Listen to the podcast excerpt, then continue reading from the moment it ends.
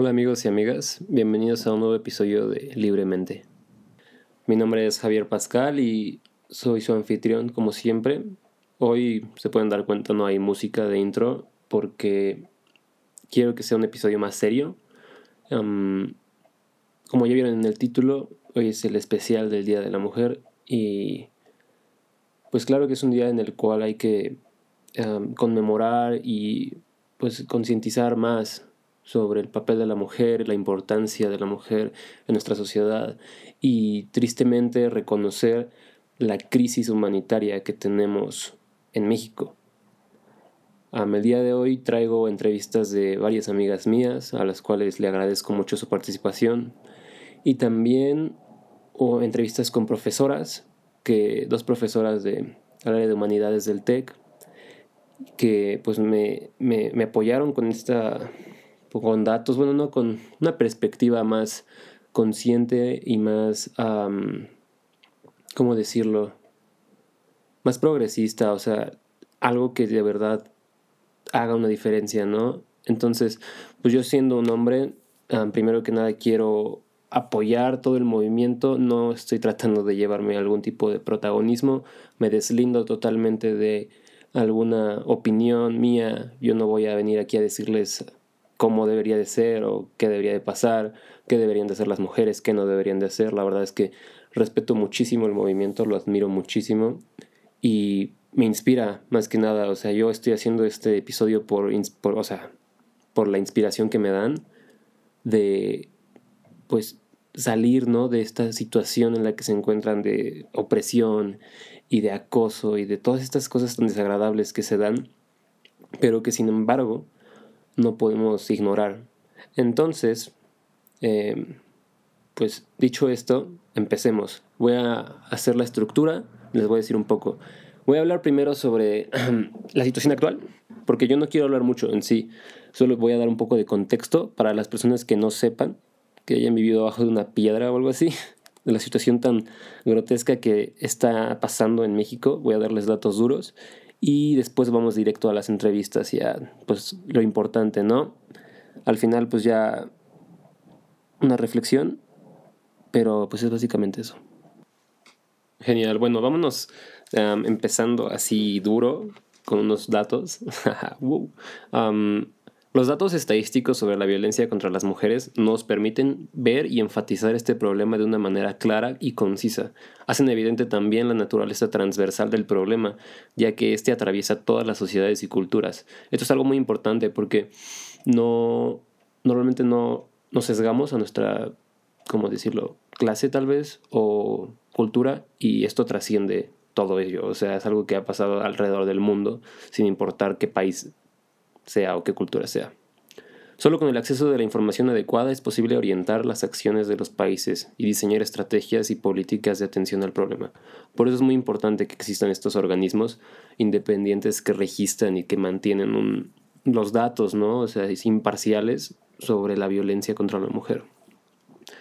En 1993, la Asamblea General de las Naciones Unidas define la violencia contra las mujeres como todo acto de violencia basado en la pertenencia al sexo femenino, que tenga o pueda tener como resultado un daño o sufrimiento físico, sexual o psicológico para la mujer, así como las amenazas de tales actos, la coerción o la privación arbitraria de la libertad, tanto si se produce en la vida pública como en la vida privada.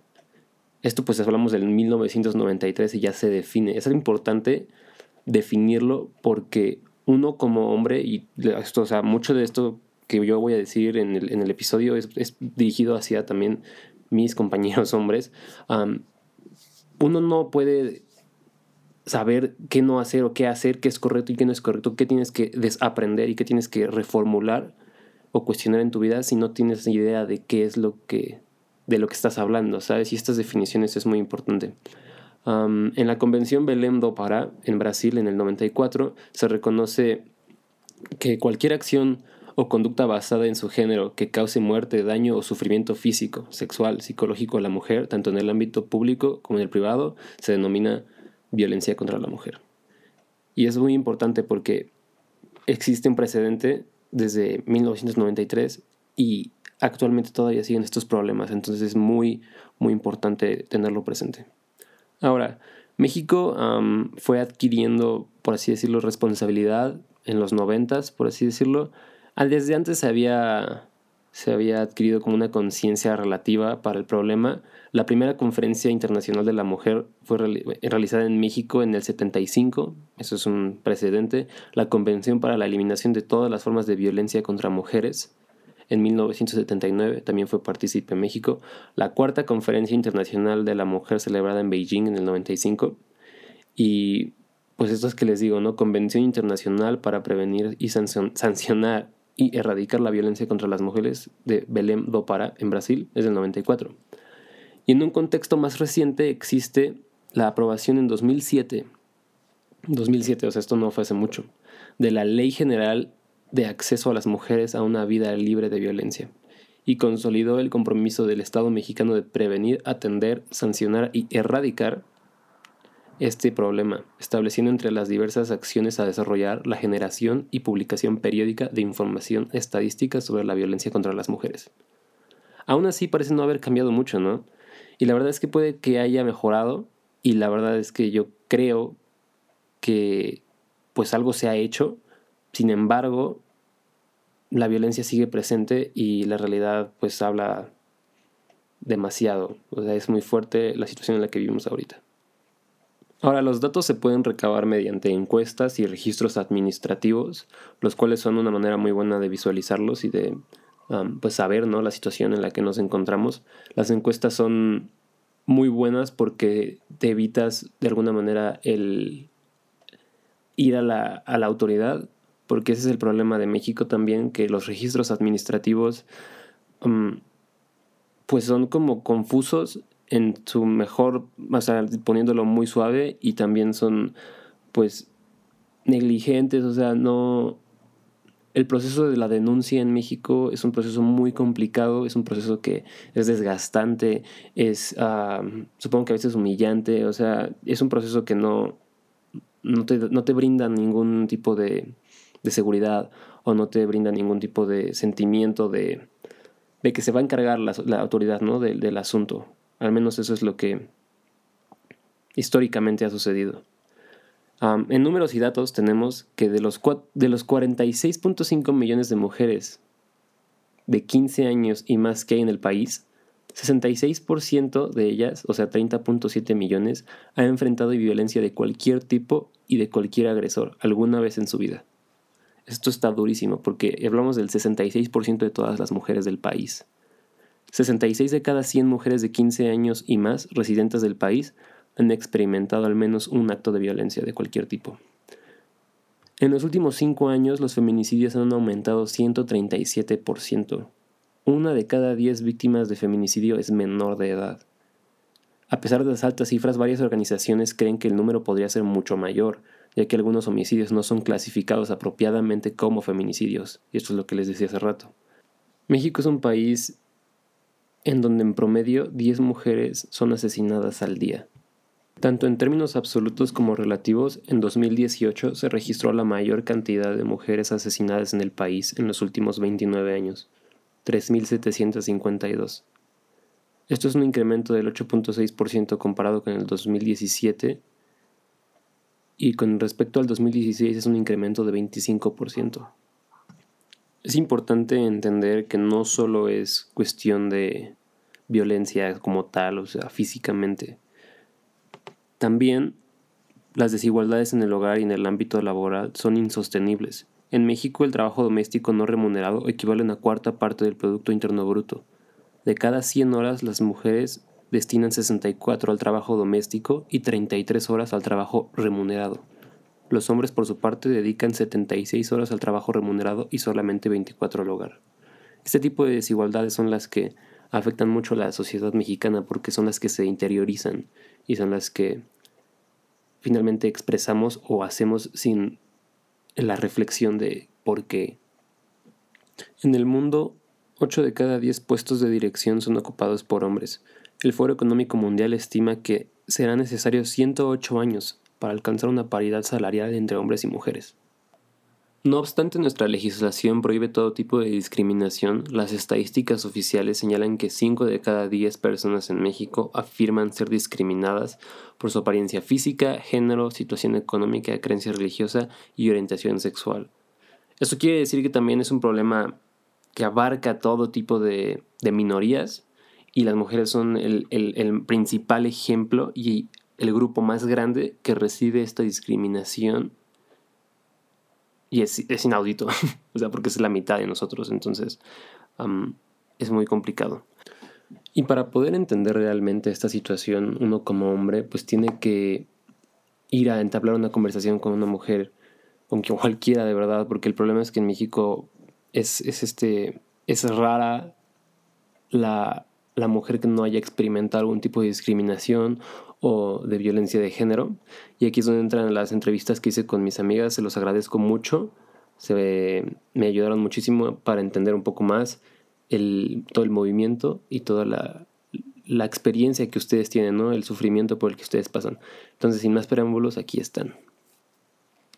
Bueno, yo me llamo Regina Montiel, estudio comunicación y tengo 21 años. ¿Qué es el feminismo para ti? Pues yo creo que, o sea, la palabra con la que más relaciono el feminismo es libertad, porque pues creo firmemente que, o sea, pues a lo largo de la historia las mujeres han sido como víctimas de, pues como represión y, y discriminación y así, entonces creo que el feminismo, o sea, como el objetivo principal es darle esa libertad a las mujeres como de decidir por su cuerpo, por sus carreras, o sea, como lo que quieran hacer concisamente y pues tener como ese derecho, ¿no? Como de libertad y de opiniones y así. Yo soy Lupita Sánchez, tengo 20 años y estudio comunicación. Para mí el feminismo es una lucha entre una hermandad, una lucha por la injusticia, la impunidad y básicamente todo lo que hace falta para llegar a esa equidad de género de la que se habla, que no es quitarle cosas a las personas para que otras las tengan, sino que todos estén en la misma situación de condiciones. Y en este caso en específico hablando de género, siento que es una lucha para llegar a ese punto del cual todavía estamos lejos, pero que recientemente ha tenido un impulso muy grande debido a que el enojo y la impotencia y la realización de que no tenemos estas cosas eh, ha llegado más a la, a la sociedad, entonces es una lucha básicamente. Hola, mi nombre es María José Miranda, estudio arquitectura. ¿Has sido víctima de algún acoso o discriminación de género? De ser así, ¿podrías contarnos qué fue lo que sucedió?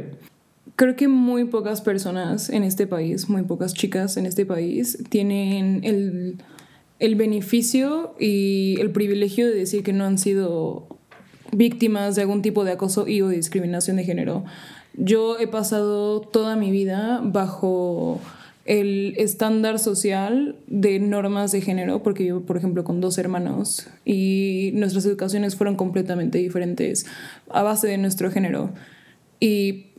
Eso se ha, habido, se ha visto reflejado en mi escuela también. Nunca he tenido el mismo rol que mis compañeros hombres, nunca he tenido la misma prioridad y nunca he tenido las misma, la misma atención, digamos. Nada más porque soy chica, porque por alguna razón creen que nosotras tenemos algún tipo de cerebro un poquito menos funcional o algo, pero nunca me he sentido digamos, al mismo rango que un hombre en toda mi vida. Entonces sí he sido parte de discriminación de género, sí he tenido oportunidades en las cuales es muy claro la digamos la preferencia hacia el género masculino y el machismo que se ha visto todos estos años también sigue ahí y es muy claro, la verdad no hay día en lo cual no me dé cuenta que está ahí. Soy Mirka Fuentes, eh, soy estudiante de diseño industrial y tengo 19 años.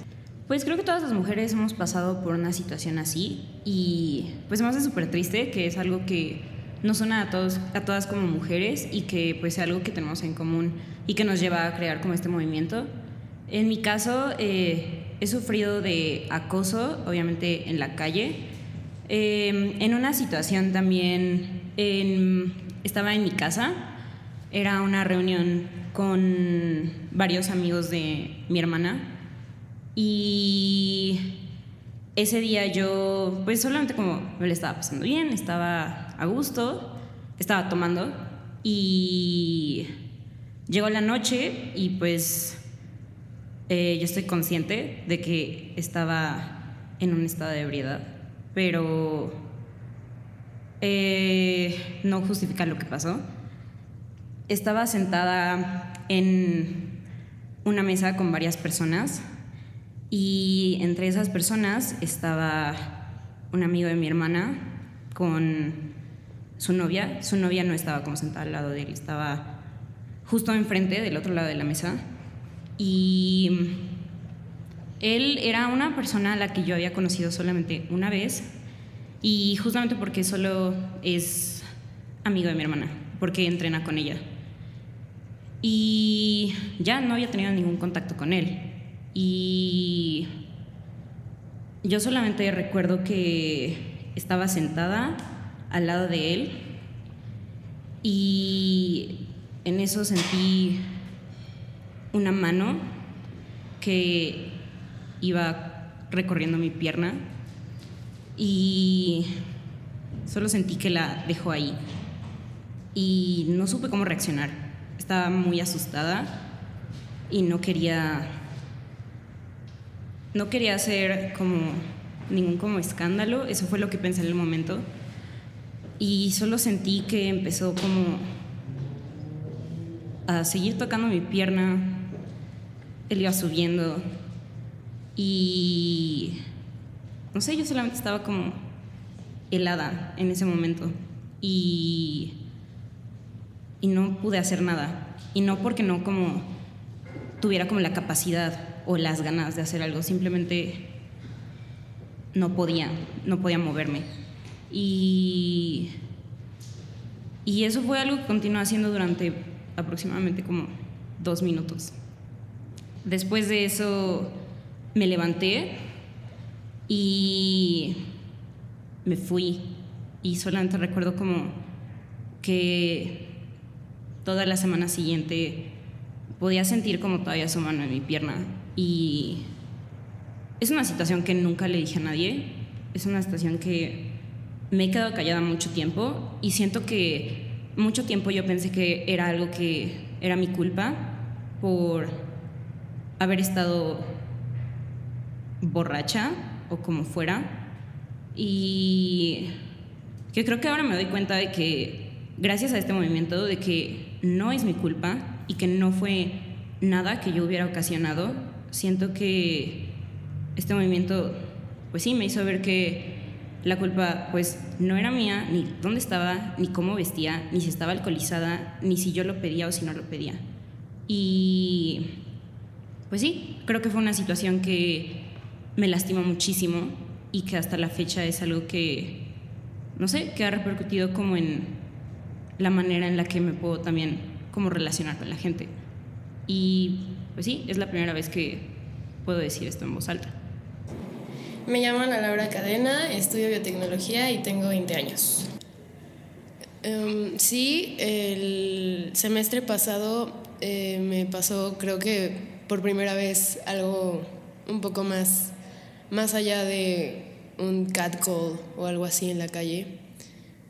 Em, fui a una fiesta con amigos cercanos y pues al final de la fiesta eh, yo tenía como un ride a mi casa que al final ya no se pudo, o sea, ya no pudo regresarme. Entonces, eh, un pues conocido, amigo, se ofreció a llevarme y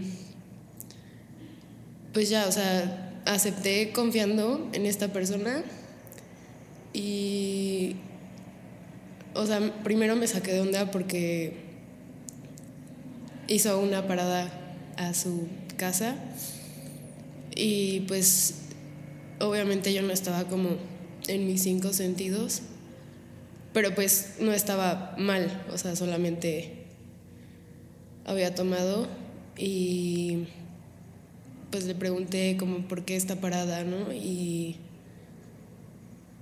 que tenía que recoger algo, entonces pues ya, o sea, saliéndome como del Uber este que, que, fue en el que me recogió, em, me sentía como muy mareada, no sé, como si por el coche o algo así, pero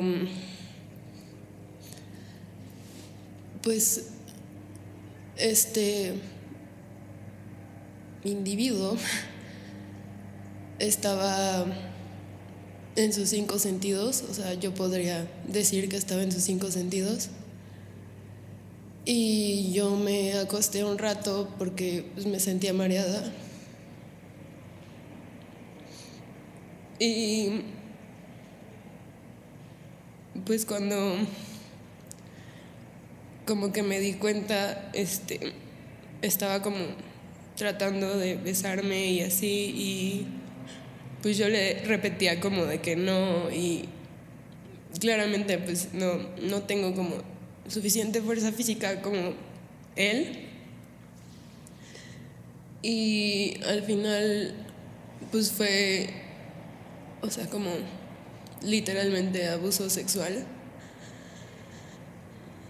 Y pues, o sea, me gusta como aprovechar esta oportunidad para decirlo porque después de eso em, recuerdo llegar a la escuela y este güey saludándome como si nada hubiera pasado. Entonces, um, pues no sé, o sea, le conté a mis amigas cercanas y todo, pero es como muy difícil cuando o sea, como decirle a los demás de tienes que hacer algo y no estás sola y lo que sea, pero cuando lo vives como en carne propia es muy difícil poder tener como este valor para decir las cosas como fueron y señalar a la persona que lo hizo. Ah, hola, soy Marianela Contreras, tengo 21 años y estudio comunicación en el TEC. ¿Por qué crees que México se encuentra en esta situación? Creo que por varias razones. Primeramente, creo que vivimos en una época donde hay mucha indiferencia. O sea, siento que mucha gente ya está acostumbrada como a las notas rojas o que pase algo malo y ya no nos damos cuenta de que no está bueno normalizar, no, es, no está bien normalizar eso. Y también creo que eso también se debe a que estamos muy acostumbrados a cómo los medios dicen las cosas. Es decir, por ejemplo, las marchas de las feministas han sido en sí para buscar esta igualdad que, a la que me refiero. Y los medios, al menos nacionales, no, los, no les dan ese lugar en, en las noticias. Pero si vemos medios internacionales, sí dicen como las mexicanas están buscando igualdad, luchan por una voz, mientras que en México es como vandalismo y cosas así. Entonces siento que nos hace falta mucha empatía y mucha conciencia mediática. Pues yo creo que, o sea, el machismo en general es, o sea, tiene origen como en la cultura. Y desafortunadamente México es como uno de esos países que, o sea, culturalmente es como si el hombre tiene como el papel, el rol como principal en la familia y es, o sea, el que mantiene a la familia y cosas así. La mujer solo es como, ok, la que se queda en la casa y la que hace comer y cuida a los niños y cosas así. O sea, siento que es muchísimo como de cultura y pues México tiene esa cultura. Y pues sí, es básicamente, básicamente eso. Yo creo que es la falta de interés y la falta de educación. La raíz de todos los problemas o de la mayoría en el mundo son por la falta de educación. En este caso, pues México no es un país que tenga sí tiene acceso a la educación pública fácilmente, pero no es de la mejor calidad. Y tampoco es como que en la educación siempre esté este punto de el género y que todos debemos de tener los mismos derechos. Se nos enseña en los libros de primaria, está el cuento de Roberto el ingeniero, se me ocurre, y la mamá ama de casa. Mm. Y desde chiquitos en los cuentos de primaria se nos enseña que la mujer está en la casa y el hombre va afuera y pues la verdad es que no. Entonces siento que México está en esta situación porque desde que somos niños nos enseñan cosas que realmente no están bien. Y aparte, la gente que ya pasó por estas etapas y apenas está dando cuenta del problema, no todos muestran el, el interés para arreglar este problema o para unirse a esta lucha para promover una mejor calidad de vida. Si fueras presidenta de México, ¿qué es lo primero que harías al respecto? Como dije en la respuesta pasada, siento que muchas de las actitudes que mucha gente trae a su vida cotidiana vienen de los valores que aprenden en su, en su casa. Y, o sea, la formación de cuando eres joven dice mucho de lo que vas a hacer cuando eres una persona adulta. Por ende, yo siento que mínimo a largo plazo algún tipo de sistema de educación en las escuelas sería una buena idea. O sea, mucha gente cree que, repito, como en la respuesta pasada, cree que esas actitudes son normales o son algo bastante común nada más porque es lo que le han enseñado como toda su vida. Entonces siento que una nueva educación al respecto del tema podría pues, venir muy bien acerca de que la gente, o sea, para que la gente pueda tomar decisiones pues educadas y no vaya por la vida pensando que sus actitudes erróneas son algo normal. Eso es a largo plazo. Y a corto plazo, Muchos problemas. eso es, sí, eso ya es un poquito más problemático. De alguna manera me gustaría seguir más, o sea, llegar más a fondo con las denuncias, porque siento que una de los problemas que hemos tenido últimamente es que la mayoría de las denuncias nunca o sea, nunca se pasan, siempre se quedan en el aire y nunca se llegan a formalizar como en realidad una denuncia, denuncia de acoso. Entonces siento que, pues primero le daría seguimiento a los casos de muchas más personas. Pues creo que primero, lo primero que haría sería, no sé, creo que es algo que puedo decir yo de una manera muy fácil, pero primero escuchar como los problemas que están ahorita, porque creo que algo que han hecho muchos gobiernos es como ver los problemas y de alguna manera esconderlos. Y creo que pues eso está pésimo porque de alguna manera deja que el problema se siga reforzando y que no sé, y pues que no se haga nada y que nadie tenga como esa iniciativa. Creo que primero sería como escuchar como los problemas y pues en específico cosas que están pasando y que la gente está exigiendo un cambio como no sé, pues la inseguridad en México, como el, la violencia hacia la mujer. Y pues de ahí empezar a ver cómo es la manera en la que podemos cambiar las cosas. Y también poder actuar de manera como mm, adecuada y que no tenga como otros, otras consecuencias negativas en un futuro. Lo principal es darle voz a todas estas mujeres Creo que el convertir eh, lo que pasa de feminicidios y todo a una escala, o por ejemplo a un rate, por ejemplo, no sé, que ahora son 10 feminicidios al día, le resta un poquito de seriedad, o sea, no se ven como individuos, sino se ven como muertes nada más. Y creo que eso es algo importante que, que yo no haría, más bien. Y otra cosa, yo creo que pues darle este foro que es necesario a las mujeres y obviamente las oportunidades, el legislar para que, creo que ya existe, pero no se respeta los salarios iguales y todo eso. ¿Cuál es el papel del hombre en este movimiento? Creo que principalmente es apoyarlo, porque entiendo que mucha gente dice que los hombres no pueden ser feministas, o sea, muchas mujeres piensan eso, pero no estoy de acuerdo. O sea, estoy de acuerdo en que tal vez no pueden ser feministas por el hecho de que no son mujeres, no saben la perspectiva como tal, pero pueden apoyarlo. O sea, no tienen que quedarse fuera del, del movimiento, vamos. Sí pueden apoyarlo, sí pueden ver si hay cambiar ese chip que tenemos, ¿no? Hay un chip que yo siento que es en el sistema que lo tenemos culturalmente desde hace mucho tiempo y ese chip es el que queremos intentar cambiar y si los hombres que ya están abriendo esa mentalidad ayudan a que otros hombres también lo vean, creo que ayudaría mucho más a que el feminismo cumpliera su objetivo, que es la igualdad.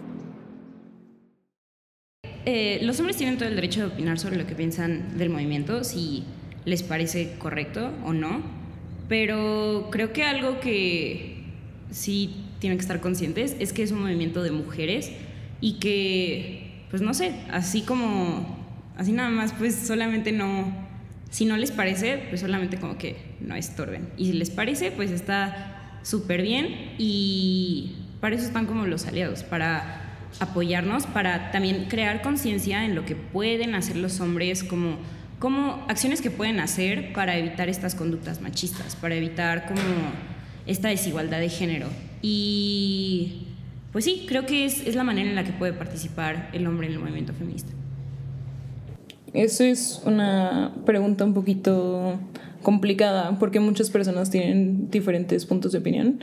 Y mucha gente dice que los hombres no tienen un papel en esta causa y no tienen un papel en este movimiento, pero yo creo que sí, porque al final, eh, dependiendo de, o sea, digo, el, en el caso de los feminicidios y la violencia de género, obviamente, pues sí va enfocada hacia el género, nuestro género, pero más allá de eso, el feminismo y la lucha de igualdad de género obviamente abarca a los hombres. Con respecto a las marchas y la presencia que ellos tienen al momento, bueno, ustedes tienen... Yo presente. Yo soy hombre, hola. hola. Que ustedes tienen en estos temas es que sí tienen un rol, sí tienen un papel, obviamente no tan importante como el nuestro, porque sigue siendo al final de cuentas nuestra causa, pero ustedes tienen un papel día a día y es que ustedes lleven a cabo las cosas que aprenden pues, y las prediquen. O sea, si tú como hombre día a día vives una vida pues, bastante consciente al respecto de estas actitudes machistas o, estas actitudes patriarcales, tú solito día a día ya estás haciendo algo ya estás aportando algo a esta causa. Y no solapar las actitudes de tus amigos o de tus conocidos, también es un papel muy importante en esta causa. Entonces, con lo, o sea, lo que yo creo es que su papel es día a día hacer lo que es correcto predicar con el ejemplo, no solapar estas actitudes y venir si los invitamos, pero si no los invitamos, no se metan a nuestros pedos. Pues yo creo que eso es un, un tema un poco como tricky, porque pues definitivamente necesitamos aliados, ¿no? O sea, definitivamente no es una, una batalla que podamos llevar como nosotras solas, o sea, necesitamos aliados y definitivamente necesitamos que que los hombres del, del, lado como del privilegio, o sea, se den cuenta, eso es un, un, tema muy importante, que te des cuenta de tu privilegio para, o sea, para, para, estar consciente que tú puedes, tú puedes apoyar también de cierta forma. Entonces, pues sí, o sea, que no, que no sea como una guerra de te quito tus derechos para tener los míos, simplemente es como de tú y yo podemos tener los mismos derechos, o sea, no necesito quitarte nada para yo tener, o sea, lo mismo que merecemos. Entonces, como como esa pequeña alianza. Bueno, esas fueron las entrevistas de mis amigas. La verdad es que agradezco mucho su participación en, en el episodio porque le dan una dimensión mucho más personal y mucho más real a los datos, ¿no? La verdad es que siento que es súper importante establecer esta conversación que yo decía con las mujeres porque pues finalmente de ahí es donde podemos de verdad entender el sufrimiento y las cosas que han pasado. Ahora vamos a entrevistar, bueno, ya está la entrevista, van a escuchar la entrevista que hice con mi profesora Sheila. Ella es una profesora que admiro mucho de la Escuela de Humanidades y pues nos va a explicar un poco igual el qué es el feminismo y el por qué México está en esta situación desde una perspectiva de alguien que estudió pues el, contexto histórico más que nada. Hola, me llamo Sheila, soy profesora de filosofía y ética en el Tecnológico de Monterrey, Campus Estado de México, en el área de la Escuela de Humanidades y Educación. Ok, ¿qué es el feminismo? Eh, la verdad es que la respuesta con respecto al feminismo es más compleja de lo que uno cree. Las, hay grandes escritoras y grandes críticos que plantean que las grandes feministas de la historia estuvieron tan preocupadas por el activismo que pocos se dieron a la tarea de definirlo como tal. Y sería curioso, y probablemente me equivoco, pero parece que además esta definición y características o diferenciarlo entre feminismo radical o feminismo dogmático tal es más una definición heteropatriarcal que de las propias mujeres. La propuesta de feminismo, digamos, ¿no?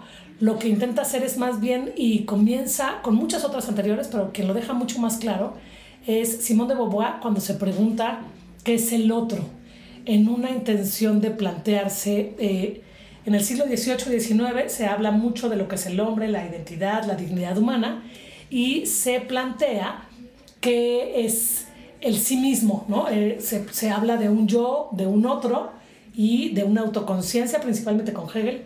Y cuando hablan de este yo, es de un hombre hetero, patriarcal, clase media, alta, europeo, ¿no? Centro europeo. Y eh, queda muy claro que entre, entre este yo y los otros, como yo, eh, somos uno mismo, somos como una mismidad, estamos como terminados, esa es como la idea. Y la propuesta de Simón de Beauvoir, o la gran pregunta de Simón de Beauvoir es, ¿quién es ese otro que no es ese yo, yo mismo? Ella dice, hay un otro esclavo, hay un otro mujer, hay un otro, ¿no?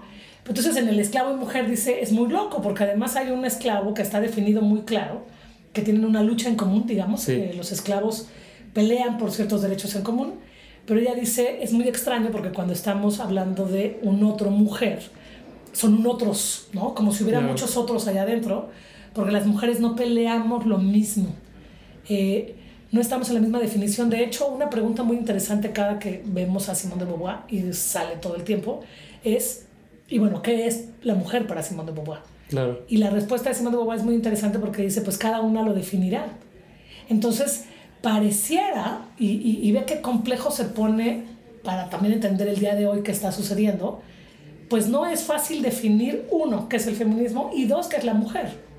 Sí, claro. Entonces, parece que lo que está haciendo el feminismo, o la primera intención del feminismo, o esta, este, pues sí, este nacer del feminismo es un, eh, pongamos a la mujer en un lugar, definamos a la mujer. Reconozcamos, ¿no? Reconozcamos que hay un alguien, un otro, un ser, ¿no? Un mí mismo, que está ahí, terminado o no, que vale tanto como el hombre o la mujer, eh, como el hombre, ¿no? En ese sentido pero me atrevería a contestar con mucha vergüenza, pues, ¿no? Pero no es claro.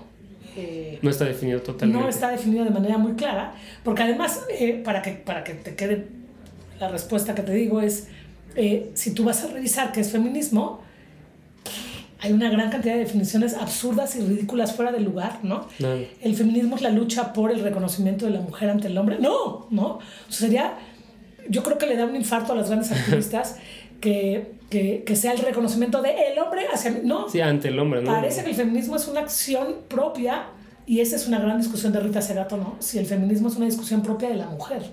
Porque quien tiene que definirse es la mujer. Sí. Y quien tiene que reconocerse es la mujer.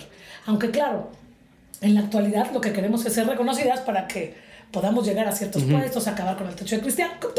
Es un engrane muy complejo, pero no podríamos, a lo que quiero llegar es no podríamos dar por terminado mm. un concepto de lo que es feminismo. Creo que en eso estamos. Y creo que ahí es donde está la discusión de hoy, por ejemplo. Ok. Y igual en este movimiento uno se pregunta si debe ser igualdad o equidad. Y eso es otro concepto muy complicado.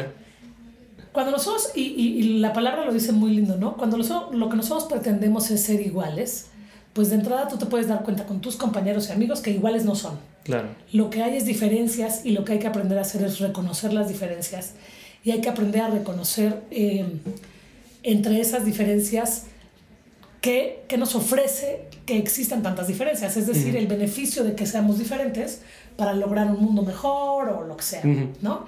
Eh, es bien interesante porque también Schopenhauer, sé que no va mucho al caso, no, sí. pero Schopenhauer dice que es muy poco probable que reconozcas en el otro, eh, porque Hegel había dicho que había un reconocimiento de uno como igual a partir de una guerra, ¿no? Él dice que no hay un reconocimiento de uno igual, que siempre va a haber un esclavo y un amo, uh -huh. porque siempre dependerá, si tú me reconoces a mí como alguien inteligente, pensante, uh -huh. tal, tú habrás quedado debajo de mí y yo te usaré como esclavo. Sí, porque cedí, ¿no? Exacto. Exactamente. No, no, no tiene que matar a nadie, pero eh, Schopenhauer dice, tiene que haber un reconocimiento de conciencia plena. Pero para que pueda haber un reconocimiento, de entrada no vamos a ser iguales, pero primero tendría que reconocer quién soy yo.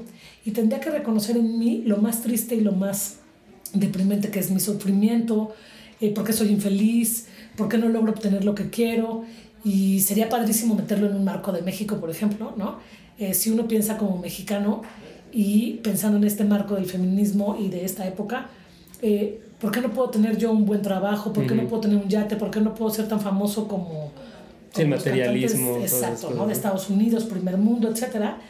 Y dice Schopenhauer, habría que reconocer en nosotros este sufrimiento para reconocer en el otro que sufre como yo. Ve a saber si es igual o no, o qué características tenga, pero al menos le está costando el mismo trabajo o, igual tal. Y en ese sentido lo que te quiero decir es, esta igualdad no existe, primero, ¿no? O sea, no somos iguales, es una realidad. Lo que podríamos creer que busca el feminismo o cualquier movimiento eh, LGTBQ más, lo que sea, es que estamos buscando un reconocimiento del otro, pero yo ni siquiera me atrevería a decir que como equidad. Em, la equidad es darle a todos, porque es como en un sentido muy gubernamental, pensamos, ¿no? Sí. Eh, ¿Qué queremos? ¿Igualdad ante el Estado? No, ¿no? Porque no hay.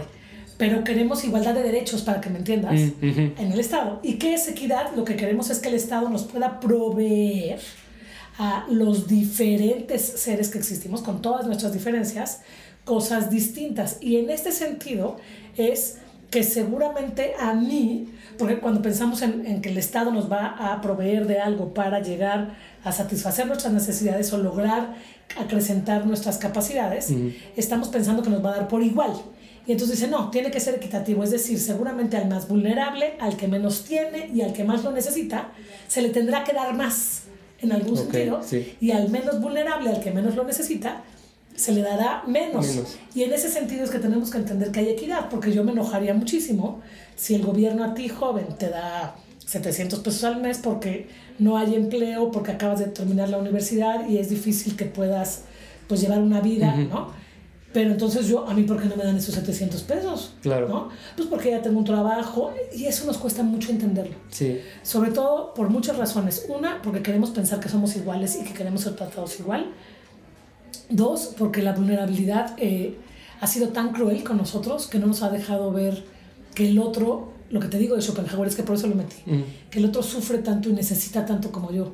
Y hoy yo que soy una madre soltera, por ejemplo, no, no lo soy, ¿no? Pero soy madre soltera y necesito eh, cierto dinero para poder abastecer, no entiendo por qué a ti te tratan igual que a mí y tú eres un joven de 25 años con un futuro. Necesidades diferentes. ¿Por qué te van a dar, no? Entonces creo que parece que aquí hay una cosa bien interesante porque hay que comprender antes de la igualdad y la equidad, que no porque una es, te digo, del Estado, o sea, el Estado tiene que tratarnos igual o tal, pero hay que entender las diferencias y por qué somos diferentes y en qué sentido requerimos cosas diferentes. Okay. Sí, sí. No, eh, te voy a poner un ejemplo, pues, si lo quieres borrar, borralo. Recuerdo muy bien que un día nos mandaron llamar para darnos los nuevos beneficios de recursos humanos, talento y cultura en especial.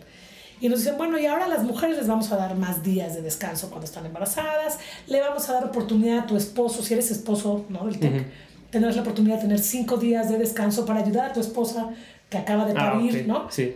Y un profesor soltero dice, yo lo único que hice fue escuchar en esta hora que nos dieron plática los beneficios que hay para madres solteras y padres solteros. Pero si yo no voy a ser padre, ¿cuáles son los beneficios que me van a dar a mí? Y el asunto es que no hemos entendido eh, las diferencias, pero peor aún, ¿por qué a las mujeres les dan descanso y les dan no sé qué, bla, bla, bla? Pues porque estuvieron embarazadas, porque paren, porque las abren, porque no. No reconocemos eso. No estamos reconociendo el sufrimiento del otro. Ahí es donde está lo interesante de Schopenhauer. O sea, yo necesito entender que tú en tu condición perfecta de mujer guapa que eres, al parir a un chamaco, pasas por una condición distinta. En el trabajo, digo, es que las mujeres que tienen hijos de un año o dos son menos productivas. Es que estamos definiendo la productividad en un sentido, primera, capitalista, Totalmente. Mundo, Y segunda, pues sí, yo soy un hombre soltero, que trabajábamos a la par tú y yo, pero ahora tú eres mamá de una niña de dos años. Y la pregunta, entre comillas, es, ¿eres más productiva para qué? Claro. Está siendo mucho más productiva en su casa, educando a un ciudadano, haciendo un buen hombre, ¿no? Pero no, no lo vemos. Verlo. Y es una falta que es una falta de reconocimiento de mí mismo. No me gusta ver que vales una igual que yo, pero que además necesitas tanto como yo porque siempre quiero ser el mejor. Lo dijo Hegel, o soy el reconocido chido y soy el amo, o eres una basura esclavo que me vas a reconocer a mí como el mejor. Y si nos metemos estas ideas, que además Hegel es súper reconocido en Occidente, la idea, claro, que esa es la que mandó el Sí. crecimiento y el pobre Schopenhauer está allá en las bibliotecas, ¿no? Porque tiene algo que aportar muy interesante que no queremos escuchar, que es yo soy débil, yo soy frágil, yo soy vulnerable, quiero que me reconozcas como eso, primero me reconozco yo así Mm. y luego te reconoceré y ahí es donde empezará un mundo distinto, quiero Ok. pensar, ¿no? Entonces, bueno, resolviendo, no hay igualdad, creo, nada más que en, en cuanto a igualdad de derechos entre el gobierno, la equidad es otra y más bien lo que hay es diferencias. Ok. ¿Por qué México se encuentra en esta situación de discriminación, de violencia de género, de feminicidios? ¿Qué es lo que qué nos llevó a esta posición? Ay, qué triste, te voy a explicar algo. Eh, tengo que volverme a ir a Europa. Ok. De entrada, una cosa que nos tiene que quedar claro es que nosotros estamos occidentalizados. Nos encanta decir somos occidentales, como quieras. O somos occidentales o somos occidentalizados. Es decir, los conceptos, creencias y todo lo que quieras, pues teorías, están hechas desde Europa, eurocéntrico además, ¿no? Y desde el hombre. Esa es la primera cosa que hay que decir.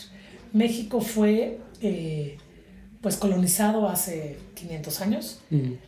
y las ideas que tenemos son pues principalmente occidentales, primera. Entonces, ¿por qué estamos en ese lugar? Porque la definición del hombre y la mujer y el ciudadano y familia se hicieron allá y no las repensamos ni las replanteamos, sino las las adquirimos. De hecho, hay, hay autores muy interesantes que dicen que México tiene un gran problema, que nunca ha habido, por ejemplo, eh, ilustración, que es esta idea del siglo XVIII donde ponemos a la razón por encima del, de Dios y la, y la religión y empezamos a replantearnos los valores por nosotros mismos. Si eso no se dio en México, quiere decir entonces que hay algo muy fuerte, que es la religión sigue teniendo un peso muy fuerte en México. Primero, todos los conceptos, insisto, creados por Aristóteles y Platón, que no tenían nada que ver con la religión, eh, pero bueno, familia, hombre, mujer, binarios, etcétera, proviene de Europa, pero además el movimiento que hace que Europa rompa un poco con esos conceptos y los replantee, no sé si los modifica, pero al menos se los replantea, no se da aquí. Entonces Ok. nosotros seguimos con esta estructura de eh, hombre-mujer para eh, procrear, de para familia, hacer jefe. familia, exacto, ¿no? Ok. Y no los podemos modificar nunca. Tenemos otro concepto horriblemente fuerte, que lo amo, es muy bonito, pero es terrible, en el impacto que puede tener en nuestra cultura, que es el de la Virgen María. La Virgen es pura, la Virgen es buena, Mm. la Virgen es frágil, la Virgen es todas las características que le quieras poner a la queridísima Virgen María, ¿no?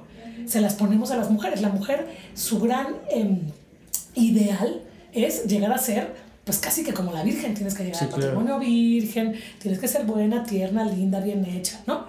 Y entonces, pues todos los conceptos de una mujer de entrada en un concepto binario religioso donde solo hay mujer y hombre de entrada eh, para ser mamá y papá, esposa y esposo, proveedor y sumisa, nunca se han replanteado, no se han puesto en, en- en tela de juicio, Sí, claro. no se han caído. Y mira qué interesante, eh, se han caído por movimientos de mujeres y entonces por supuesto que no tienen la misma validez que en Europa la ilustración, Porque fueron todos. que fue por hombres Ah, claro. primera. Sí, ¿no? obvio. Y después de la ilustración es que se replantea el papel de la mujer y la mujer vota después del siglo XVIII.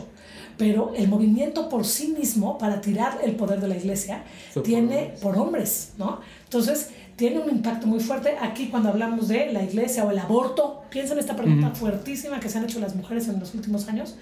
Claro, mujeres locas que quieren seguramente prostituirse o tener diferentes galanes o tal. Pues sí, porque la, pre- la pregunta proviene de entrada de una mujer que ya está descalificada, porque no tuvimos nunca la ruptura de aquel gran movimiento que es la iglesia con el poder de un hombre. Entonces, pues ya cualquier mujer que pelee por eso será minimizada, no tiene importancia, digamos. Y em, ¿Por qué se encuentra en ese momento así? Pues bueno, eh, estos valores los seguimos reforzando, tenemos terror de romper con la iglesia, hemos tenido eh, partidos capitalistas y machistas como súper fuertes. El Estado, nuestra representación del Estado en México es un macho, ¿no? Sí. Eh, y de cualquier directivo, pues digamos, cuando nos intentamos preguntar sobre el techo de cristal tan complejo para muchos, es pues porque todo arriba son hombres, y no solo son hombres, son machos eh, que pelean por la fuerza, que quieren ganar y ser reconocidos como los mejores. Pero peor aún, arriba de ese gobierno mexicano, tenemos a alguien mucho más poderoso, que es el verdadero gran macho al que nos queremos parecer. Y se llama Estados Unidos Primer Mundo Capitalismo.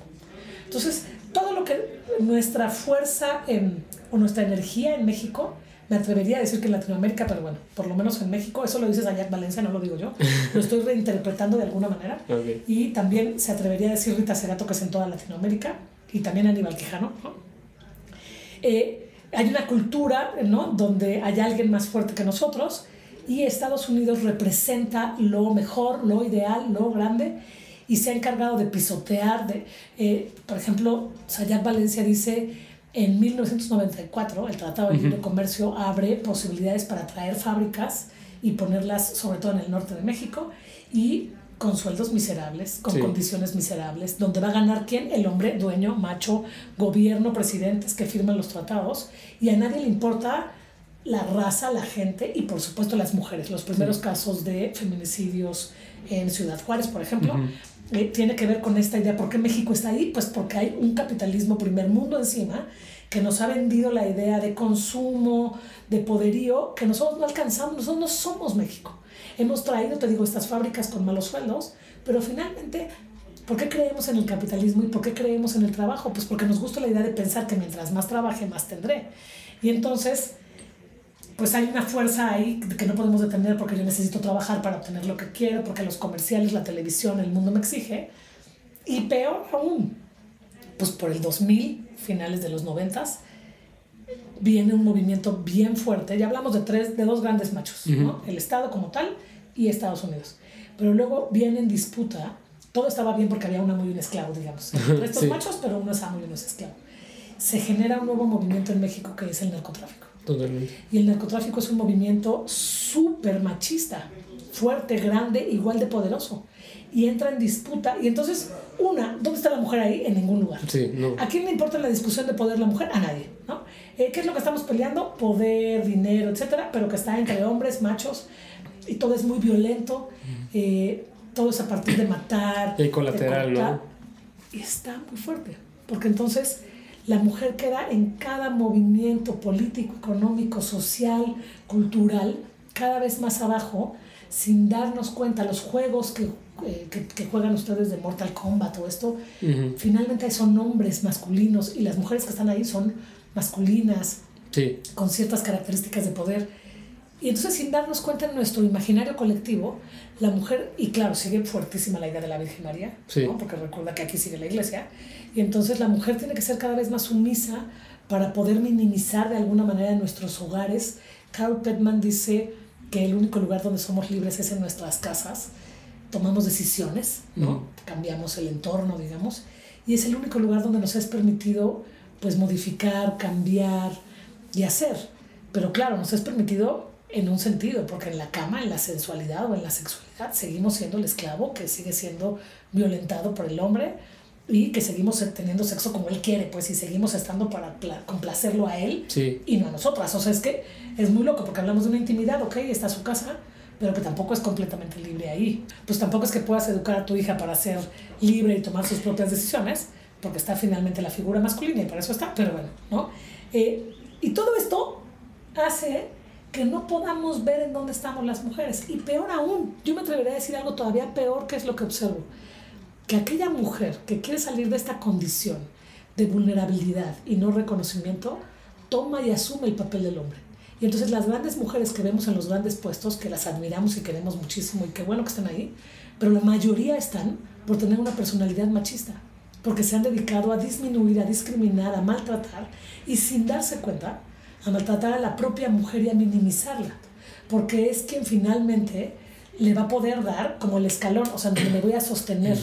Y entonces yo soy distinta porque soy un hombre masculino que he tomado estas características y puedo correr y puedo tomar decisiones fuertes valiéndome un sorbete el de abajo y el vulnerable.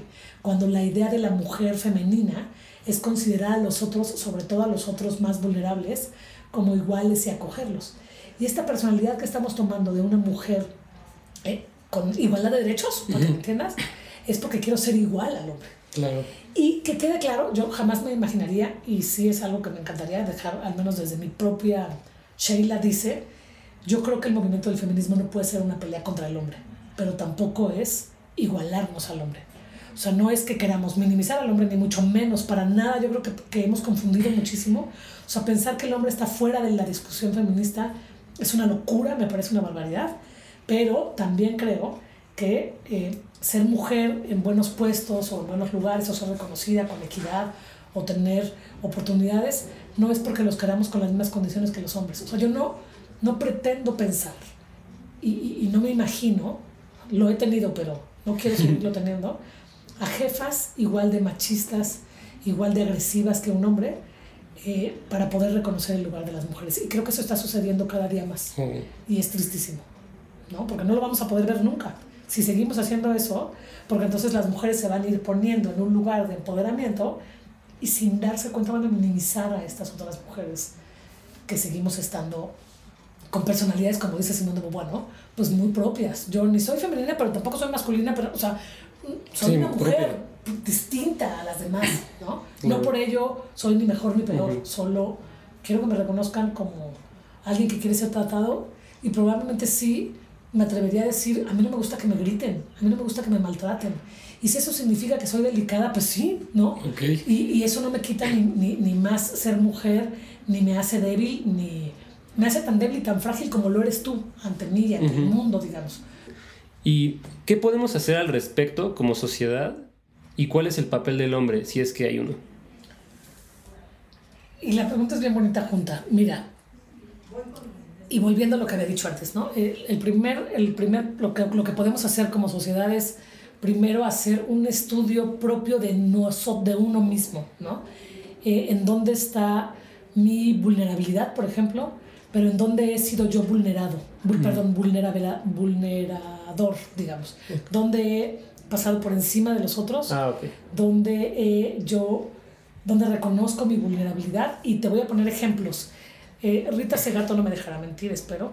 Ella combina el tema de género, raza y clase en, pues no es que sea el mismo, pero son finalmente transversales. Eh, porque, por ejemplo, es muy sencillo, en México solemos decir, eh, no hay razas y no hay clases, y el tema pues entre hombres y mujeres es un tema no solamente de hombres y mujeres, sino de clases. Piensa en todos estos booms ahora y una discusión que aparece mucho en eh, discutimos y peleamos por Fátima y por Ingrid, que fueron desaparecidas y tal, pero finalmente representan pues ciertos lugares eh, más reconocidos que otros en la República, como ser de la Ciudad de México, pero qué pasa con la gente de Puebla o de Chihuahua, qué pasa sobre todo con los indígenas, con los más vulnerados, ¿no? Entonces parece que sí tenemos un tema de entrada más fuerte, pareciera, que es el del clasismo. Claro. Y no nos damos cuenta cuándo estamos siendo clasistas o cuándo estamos siendo racistas o cuándo estamos siendo discriminadores, ¿no? Entonces, de entrada, lo que podríamos hacer es una cosa muy interna, y, y lo pienso de verdad porque ante los acontecimientos de, de estos últimos meses, sí. a uno le gustaría, lo, lo, digo desde mí, a mí me gustaría muchísimo eh, encontrar la solución mañana, que se resolviera el problema mañana, que todos hiciéramos conciencia del problema mañana. Y poco a poco me voy dando cuenta de que esto es casi imposible. Pero entonces, para no quedarme en el imposible total, uh -huh. me doy cuenta de que lo único que puedo empezar a hacer es cambiar yo. Y de entrada pensar yo cuando he sido vulneradora, te digo, ¿no? Cuando he maltratado, cuando he discriminado, eh, cuál es mi, mi, mi, mi, punto más vulnerable, reconocerlo, después reconocer la vulnerabilidad de mis compañeras, cuando, y hay, que te hago una pregunta que me ha parecido como muy interesante en mis últimos días, eh, ¿qué piensas, bueno, tú no, pero ¿qué piensan las mujeres cuando piensan en la exnovia, por ejemplo? ¿Cómo nos, cómo nos, nos expresamos de la exnovia de mi pareja? Okay. ¿Cómo me expreso de la otra? ¿no? Uh -huh. Y es interesantísimo descubrir que las primeras que nos quitamos el valor y que nos minimizamos somos nosotras. Y entonces sí, la exnovia era tonta, fea, bruta, mala, zorra, inmunda, ¿no? Uh -huh. Y peor aún, la futura, ¿no? Cuando yo también soy exnovia, cuando yo también soy futura, cuando yo también, ¿no? Y no nos damos cuenta, que es a lo que me refería con lo de Schopenhauer y por eso me parece un ser que hay que retomar en esta uh -huh. época, porque es un reconocimiento de mí y el reconocer en el otro la misma vulnerabilidad que reconozco en mí. Sería como yo, lo que yo plantaría hoy día en mis estudiantes o en mis colegas o en mi entorno, ¿no?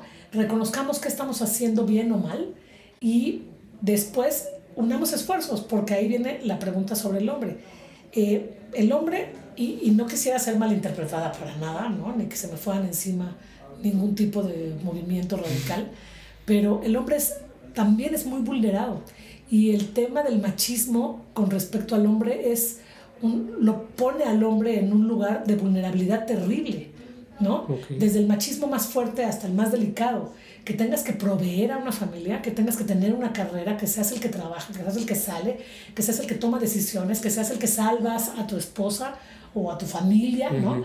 Que seas el héroe, es, te pone en un lugar terriblemente eh, difícil y complicado y que no puedas llorar y que no puedas decir tengo miedo y que no puedas ¿no? Eh, decir abrácenme expresar sentimientos exacto me parece que es una cosa así súper terrible.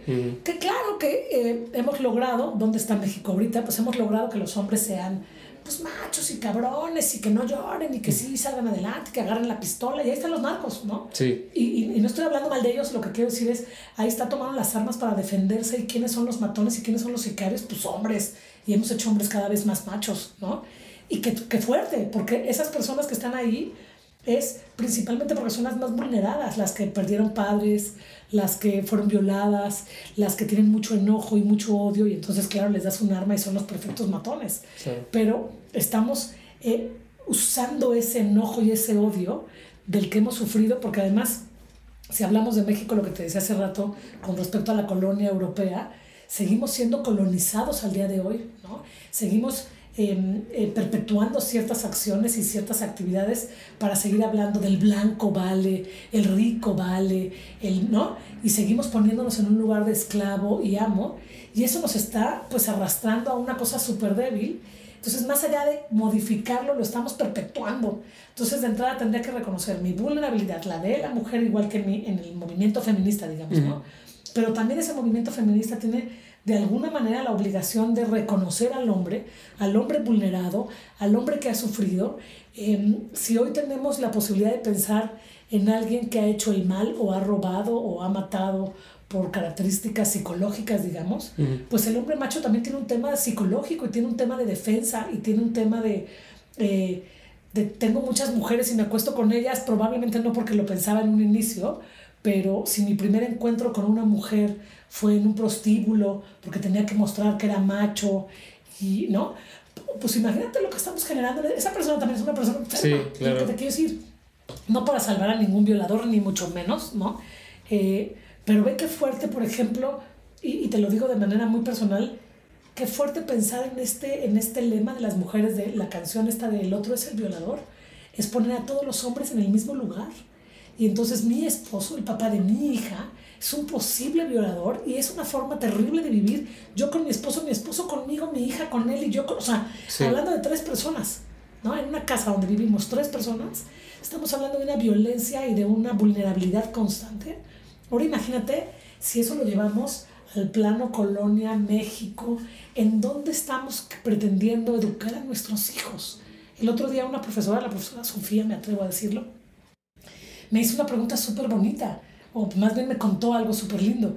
Bueno, horrible.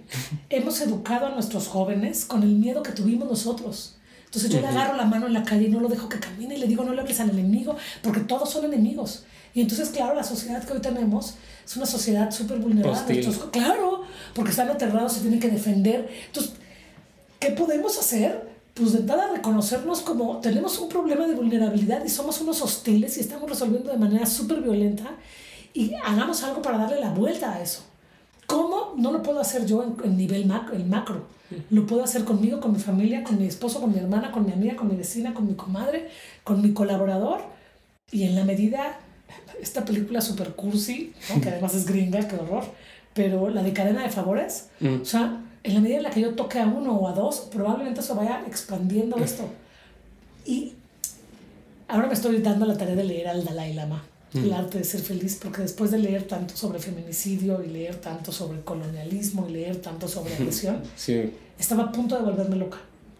Y creo que es reconocer, dice esta Sayar Valencia, tenemos hoy día una epistemología gore. Todos estamos pensando en de manera violenta responder a los problemas y cada vez más violenta y más ridícula y te vuelve a llevar al juego de Mortal Kombat. No basta con que lo mates, hay que darle el... Sí, ¿Cómo se llama? Descuartizarlo. Es que se vea que lo despedorraste para poderle decir ya lo acabé. Y creo que estamos llegando a un extremo eh, epistémico, pues, no hay una epistema enferma y tenemos que irnos para atrás y probablemente irnos a lo básico y probablemente irnos, eh, dice este señor en su texto que me encantó, busquemos este mundo de bondad. Hay, hay una parte bondadosa en nosotros que vale la pena recuperarla. Y para recuperarla y para poderla encontrar, tenemos que encontrar de entrada nuestra vulnerabilidad y la del otro. claro que hay un papel del hombre y claro que el papel del hombre tiene que estar ahí, pero probablemente en este primer momento quiero pensar en el 9 de marzo. Eh, pues no, ¿no? Eh, las mujeres quieren hacer conciencia de qué pasa sin mujeres, pero sí el hombre se tiene que sumar y no él, tenemos que sumarlo probablemente porque lo hemos dejado afuera. En esta lucha y en esta pelea, eh, también hay una pregunta que me hace mucho un doctor que se llama Moisés López, maestro de aquí, siempre me dice, si el movimiento feminista es de mujeres, ¿qué es ser mujer? Y entonces, ¿por qué nos diferenciamos de la mujer? ¿no? ¿En derechos? ¿O es biológico? ¿O es por la vagina? ¿O por el pene? ¿O es porque somos femeninos? ¿Qué pasa entonces con los transexuales? O sea, estamos dejando a muchos.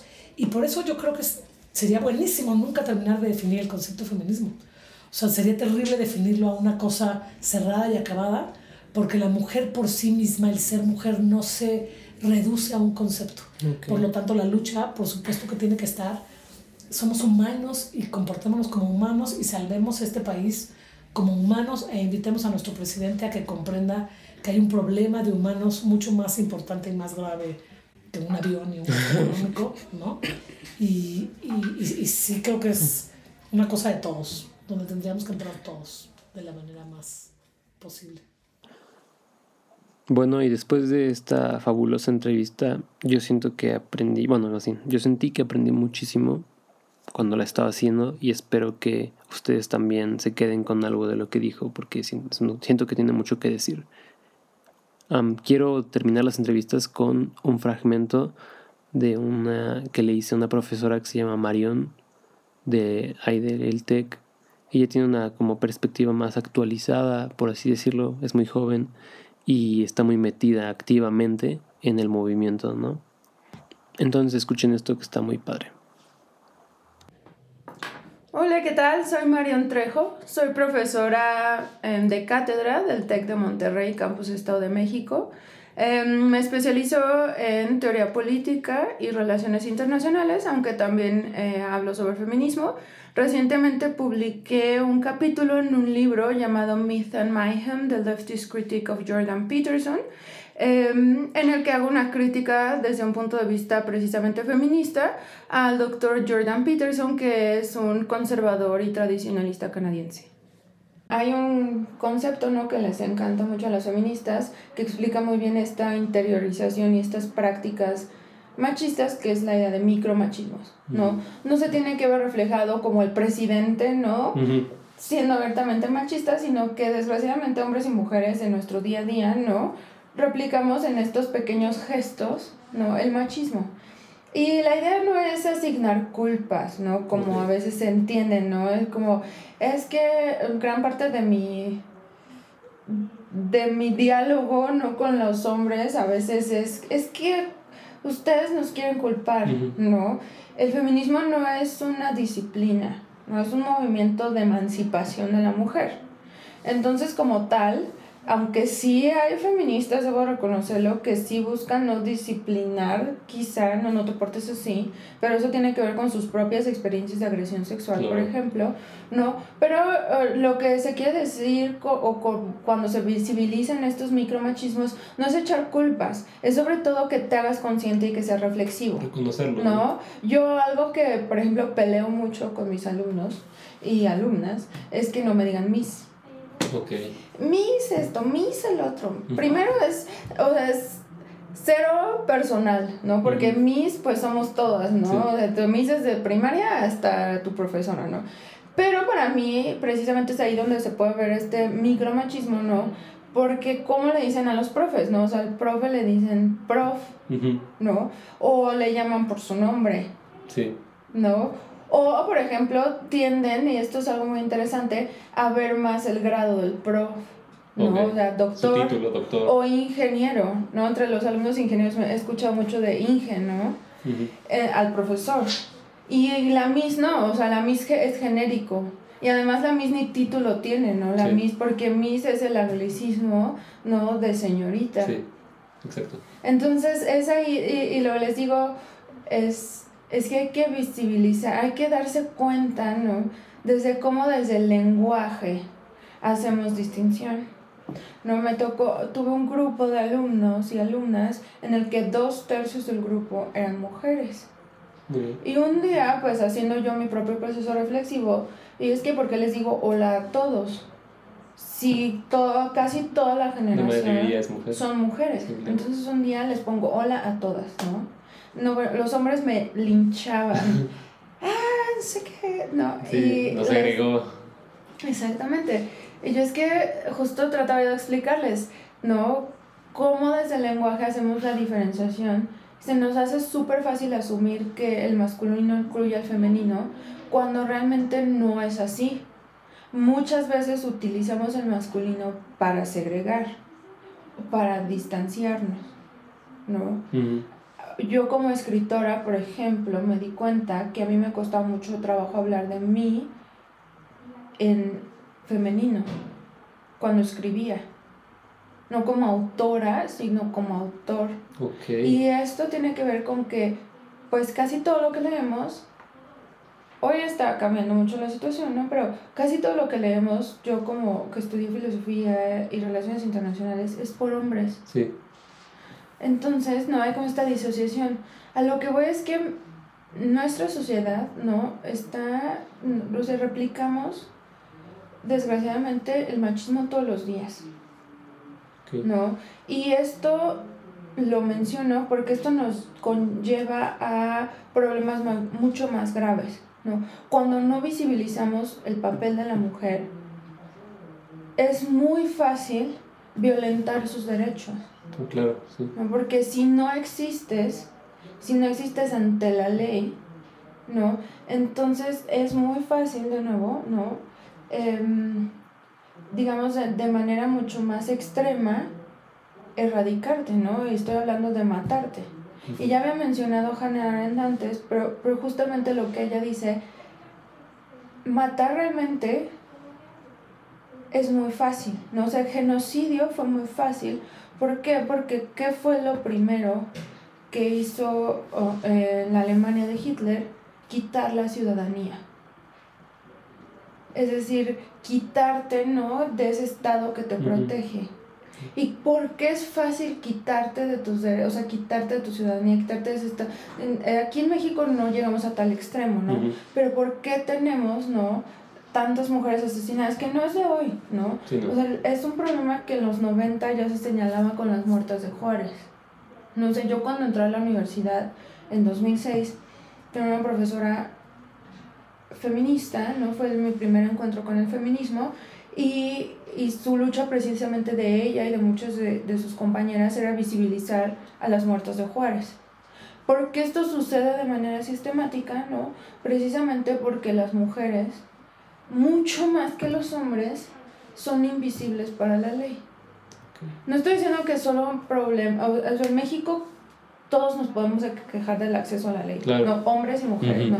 de la impunidad, ¿no? pero la ley es, muy, es mucho más frecuente que los crímenes ¿no? Em, eh, perpetu- per- eh, perpetrados perdón, en su mayoría por hombres, ¿no? Ma- alrededor del 80% de los crímenes en este país em, los comete un hombre. Y más del 80% de las víctimas son mujeres. Entonces quiere decir que sí, o sea, sí el fem- eh, feminismo sí reconoce, bueno, sí hay, hay momentos en que la violencia es indiscriminada, no piensa en las guerras. ¿no? Eh, pero no, precisamente porque hay un grupo, sobre todo las mujeres, ¿no? Son más vulnerables porque no nos protege la ley, porque somos invisibles ante la ley, ¿no? y hace más difícil, de por sí en un sistema ya complicado, el acceso a la justicia. Sí, claro. Entonces... Sí, es una capa sobre otra. Exactamente, o sea, yo entiendo que como hombres es, es difícil y yo entiendo que entiendo porque inclusive también puede ser molesto no escuchar que bueno tú porque en el lenguaje no haces distinción o más bien eh, usas solamente masculino entiendo cómo para ti es difícil pensar ay bueno pero yo no soy un feminicida no y hacer la disociación. El problema es que estas prácticas se construyen, se replican y se mantienen, ¿no? Y así como invisibilizamos en el lenguaje, pues también es así de fácil invisibilizar ante la ley. ¿Qué tal, eh? La verdad es que es un concepto súper, súper interesante y muy real, ¿no? Lo de los micromachismos. Siento que lo que dice al final es, es fuertísimo de invisibilizar ante la ley cuando invisibilizamos en el día a día entonces, pues eso es algo que yo me quedo de, esta parte. Y bueno, hasta aquí queda la, las entrevistas. Este, quiero repetir otra vez que estoy muy agradecido con todas las participantes.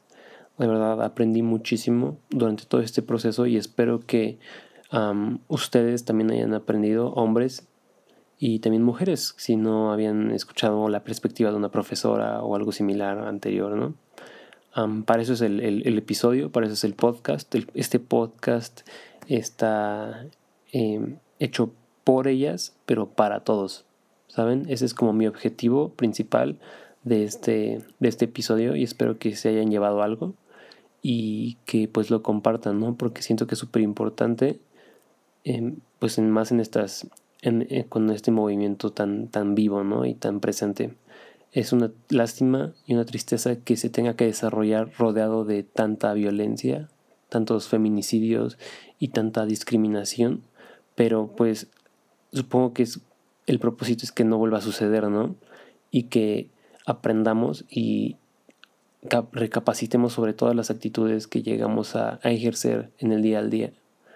Esta es una recomendación que yo les hago, o sea, y me voy a dar el privilegio de hacerlo hacia todos mis compañeros hombres, interioricen esto y interioricen el, movimiento como tal y la causa, los orígenes. Ya escucharon ahorita al principio datos duros, ya escucharon testimonios, ya escucharon versiones de personas como tú, como yo, normales, ya escucharon a profesoras. Ahora, lo que yo haría sería cuestionarme en qué momento de mi día, en qué momento de, de la semana yo activamente o sin saberlo ejercí un papel machista y fui un macho y, discriminé o simplemente, ¿cómo decirlo? Mm, ignoré la presencia o la existencia o no sé, algún tipo de, de derecho fundamental de una mujer que debería de tener. Y estas acciones suceden más, más común de lo que ustedes tal vez puedan creer. Y espero que este podcast les haya hecho recapacitar y tal vez cambiar esas actitudes.